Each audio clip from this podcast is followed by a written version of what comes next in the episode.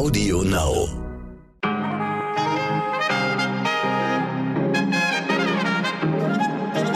Schön, dass Sie wieder da sind. Guten Morgen zu heute wichtig. Ich bin Michel Abdullahi. Es ist Dienstag, der 27. April und Geburtstag von Willem Alexander, König der Niederlande.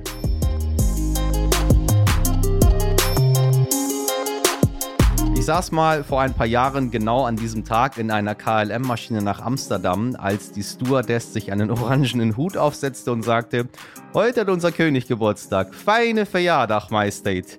Danach warf sich Konfetti und wir flogen los. Aber das nur am Rande.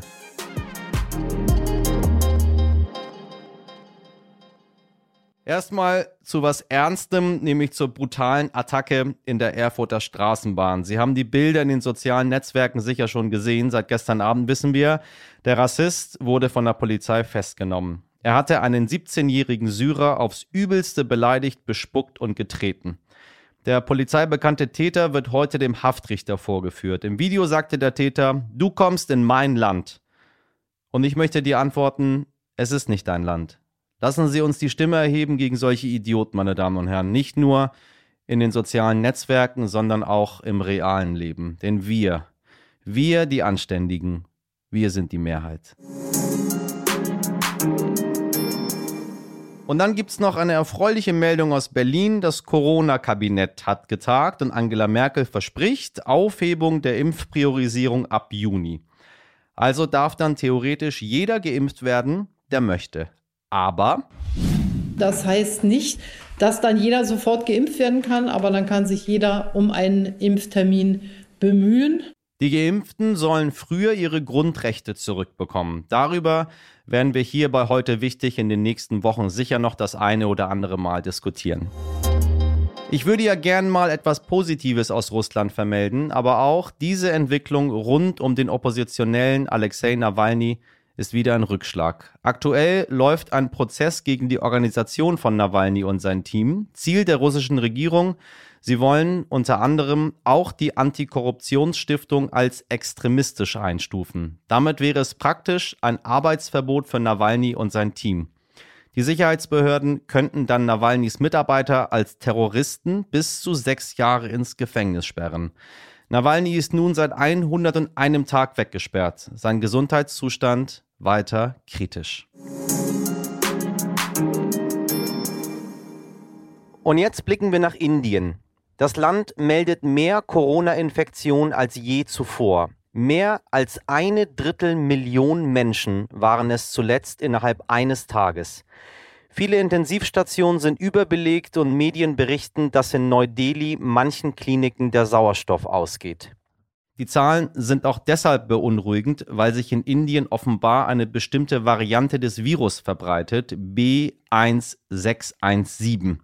Schon wieder eine andere Mutante. Was dahinter steckt, das frage ich meinen Kollegen und Wissenschaftsredakteur Martin Schlack. Er beschäftigt sich seit Monaten mit wenig anderem als Corona. Martin, ich grüße dich. B1 17, B1351, B1617. Mir schwirrt bei diesen ganzen Varianten so ein kleines bisschen der Kopf. Kannst du das mal einmal einordnen für mich, was das alles überhaupt zu bedeuten hat?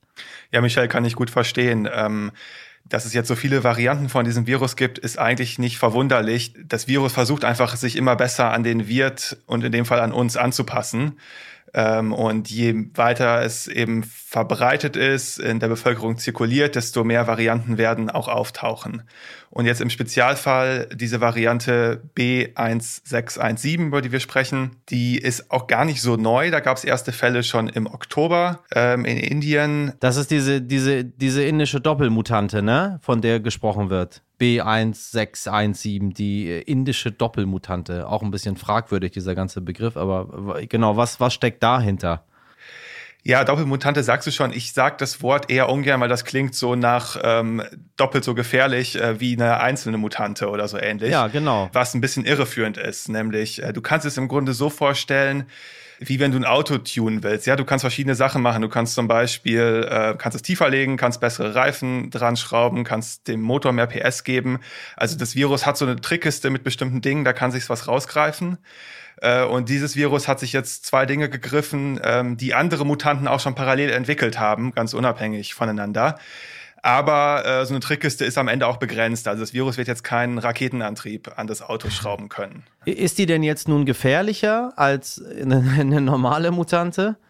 Das weiß man noch nicht so ganz. Das liegt auch daran, dass man in Indien nicht genau weiß, für wie viele Fälle diese Mutante jetzt eigentlich verantwortlich ist, weil man erst ähm, sehr wenige, wenn man überhaupt sehr wenige ähm, untersucht hat, genau. Ähm, was man aber sagen kann, ist, äh, dass sie wohl nicht jetzt deutlich gefährlicher ist als andere Varianten. Denn wie gesagt, wir hatten Fälle in Deutschland, in Großbritannien und sie hat sich hier nicht explosionsartig ähm, verbreitet.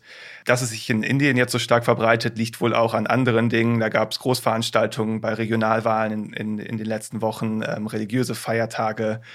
Ähm, das kann also auch ein Grund dafür gewesen sein. Ja, und eine gute Nachricht zum Schluss noch, Michelle. Ähm, es gibt jetzt gerade eine neue Studie, dass ähm, unsere Impfstoffe, die hier zugelassen sind, mit großer Wahrscheinlichkeit auch gegen diese äh, indische ah. Mutante oder B1617 ja. äh, wirken. Das wäre meine Frage gewesen, ist, was kommt da auf uns zu? Ich habe Herrn Lauterbach gehört, der sagte, ja, man wisse ja auch überhaupt gar nicht, es kann sein, dass wir jetzt alle impfen und dann kommt irgendwas, äh, was ganz anders ist und dann muss der Impfstoff wieder angepasst werden. Also irgendwie äh, wird zwar geimpft, aber ich weiß nicht so genau, was auf uns zukommt. Kann man das irgendwie sagen? Ist schwer zu sagen. Also mit der Variante werden wir mit den Impfstoffen vermutlich gut zurechtkommen. Da haben wir jetzt gesehen in der Studie, dass man zwar ein paar mehr Antikörper braucht, um die im Körper zu bekämpfen, aber die Impfung das locker ähm, hervorrufen die, die Impfstoffe, die wir haben. Aber natürlich, also je mehr wir impfen, desto mehr, da kommen wir jetzt wieder zurück auf den Anfang, äh, desto mehr erhöhen wir den Druck auf das Virus, sich zu verändern und sich noch besser wieder an den Wirt anzupassen. Und dann kann es natürlich sein, dass irgendwann die Mutante kommt, die dann äh, die Impfung durchbricht. Das Impfen ist aber dennoch der richtige Weg, denn je mehr wir impfen, desto weniger zirkuliert das Virus eben auch in der Bevölkerung und desto weniger Mutanten können sich überhaupt erst bilden. Ich bin es ein bisschen leid, die ganze Zeit über dieses Thema zu reden, aber wir werden nicht drum herum kommen. Also, lieber Martin, äh, hab bitte Geduld mit mir, wenn ich mich noch ein paar Mal melde. Gerne, ruf immer wieder an. Mach ich.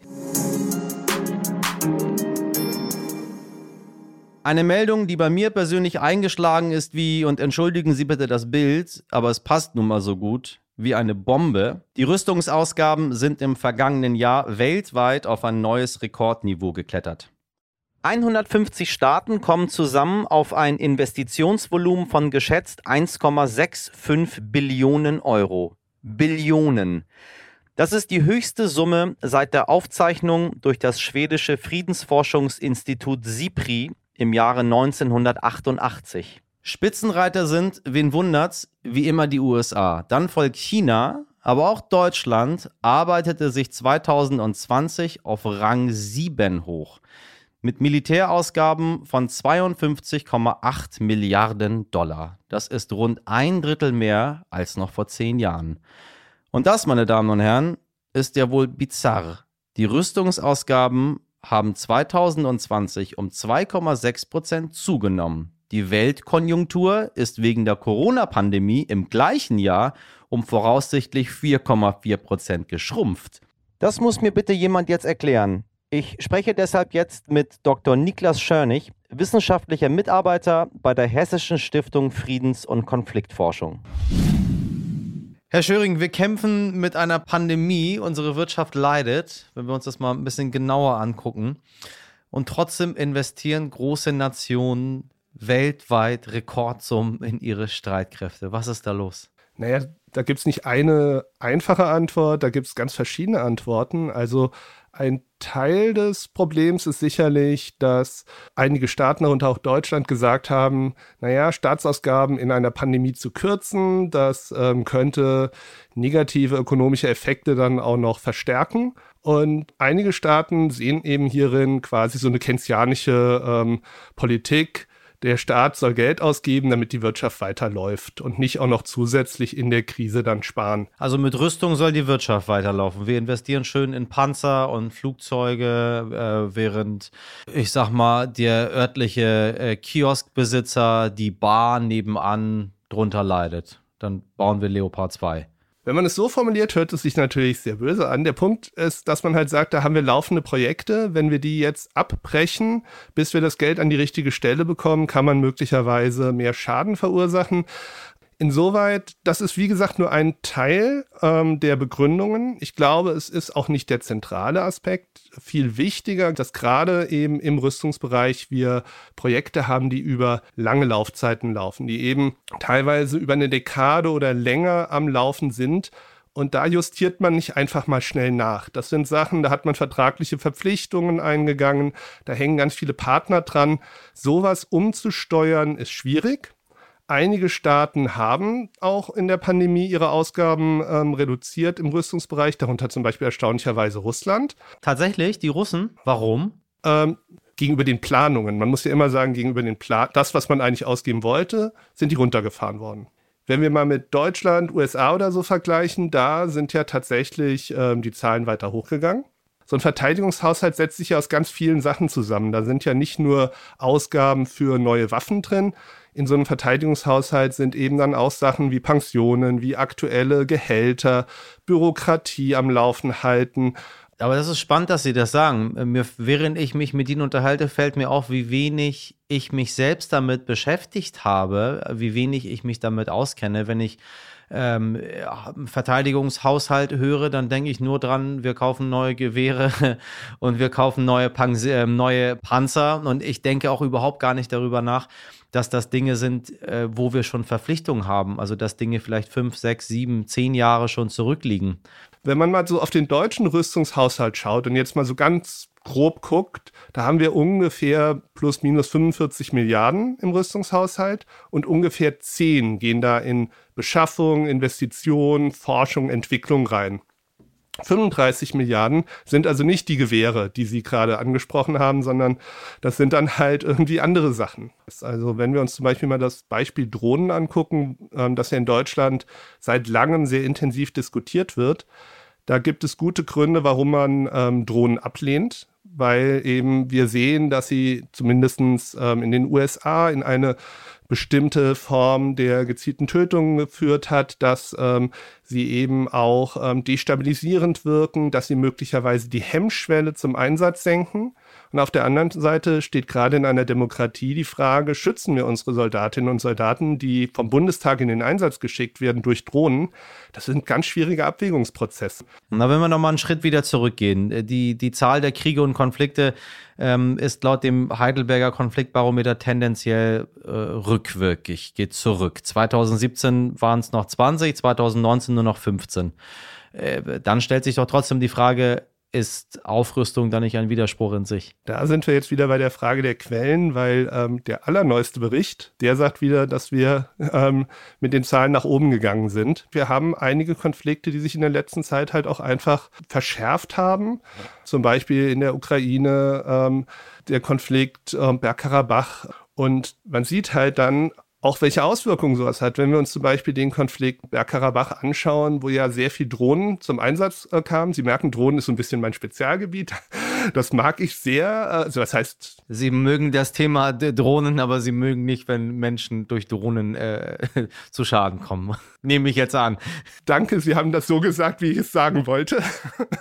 wenn man sieht, dass zum Beispiel dort in dem Konflikt sehr viele relativ einfache Drohnen zum Einsatz kamen mit aus militärischer Sicht sehr guten Erfolgen. Und das sage ich jetzt sozusagen mit, dem Ab mit der nötigen Distanz, aber ein Militär würde sagen, das war sehr effektiv, wie die eingesetzt wurden. Das führt dann aber auch dazu, dass Staaten drauf schauen und sagen, was bedeutet das für uns? Brauchen wir solche Systeme vielleicht auch? Wie können wir uns schützen? Haben wir da Nachholbedarf? Müssen wir da rein investieren?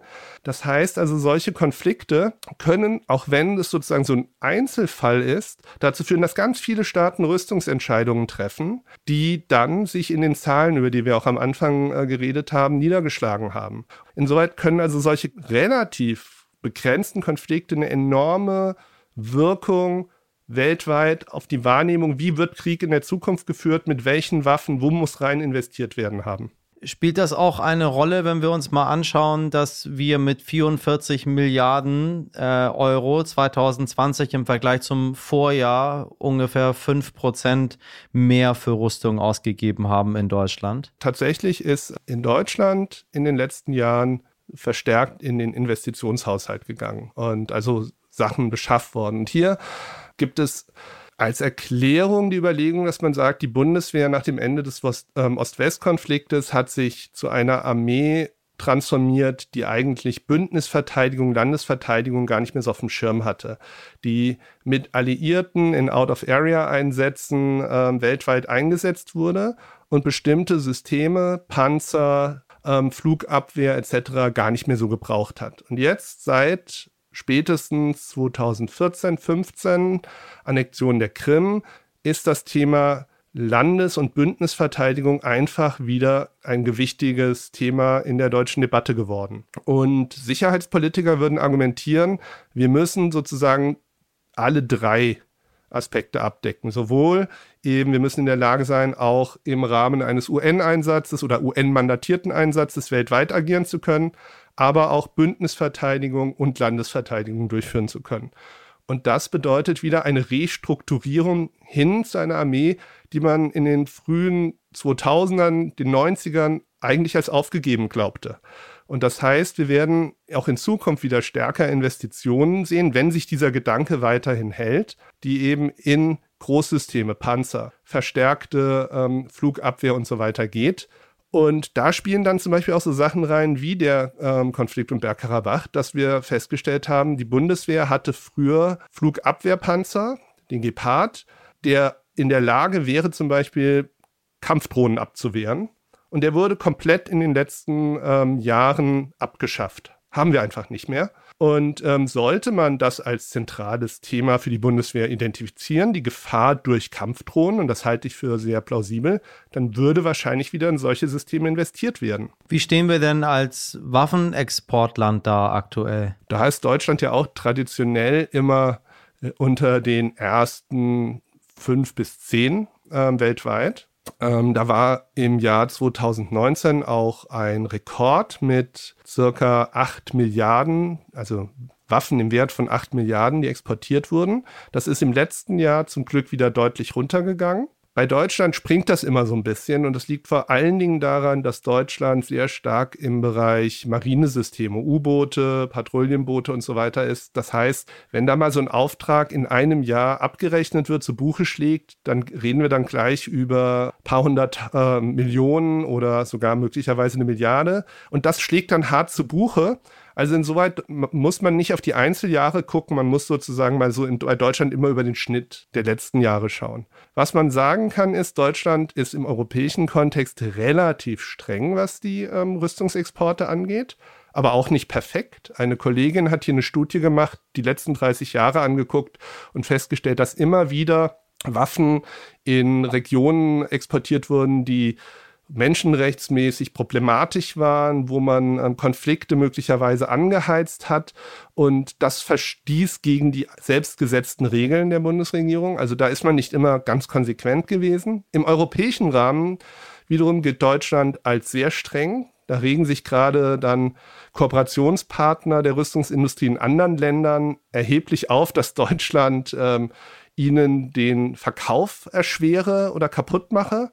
Und ähm, ich glaube, was wichtig wäre, dass wir hier trotz guter Anfänge einfach noch eine strengere europäische Regelung brauchen. Also in Europa geht es zu oft dann, dass halt gesagt wird, jetzt lass doch das mal durchrutschen, sonst ähm, ist unser Partner in Land XY beleidigt. Oder wir suchen eine Lösung über Umwege, das dann doch genehmigen zu können. Also hier eine strengere Regelung auf europäischer Ebene, glaube ich, wäre sehr sinnvoll. Ein höchst unangenehmes Thema, worüber irgendwie sehr, sehr viel, zumindest in der breiten Öffentlichkeit, geschwiegen wird, damit meiner Meinung nach man nicht so genau merkt, was dort passiert. Deswegen setzen wir dieses Thema auf die Agenda. Ähm, wir müssen wissen, was wir dort machen und wo unser Geld herkommt. Herr Dr. Schörnig, ganz herzlichen Dank für Ihre Einschätzung. Gerne, hat mich gefreut. Und das hier wollte ich Ihnen auch nicht vorenthalten. Die teuersten Sneaker der Welt wurden nun für 1,5 Millionen Euro versteigert. Getragen natürlich. Ich weiß nicht, wie der Verkäufer das gemacht hat, aber wenn ich etwas über Kleinanzeigen verkaufe, bringt das nie mehr als 5 Euro. Liegt vielleicht auch daran, dass US-Rapper Kanye West die Dinger vorher mal so richtig platt gelaufen hat. Und nun hat die Investmentplattform Raz das Paar erworben. Dort können Sie übrigens auch investieren und sich an seltenen Schätzchen beteiligen. Der bisherige Höchstpreis für Sportschuhe lag übrigens bei lächerlichen 500.000 Euro. Und die gehörten mal einem gewissen Michael Jordan. So, ich entlasse Sie nun raus in die Welt. Hören Sie gerne morgen wieder ab 6 Uhr rein bei Audio Now und überall, wo es Podcasts gibt. Starten Sie gut in den Tag und machen Sie was draus. Bis morgen, Ihr Michel Abdullahi.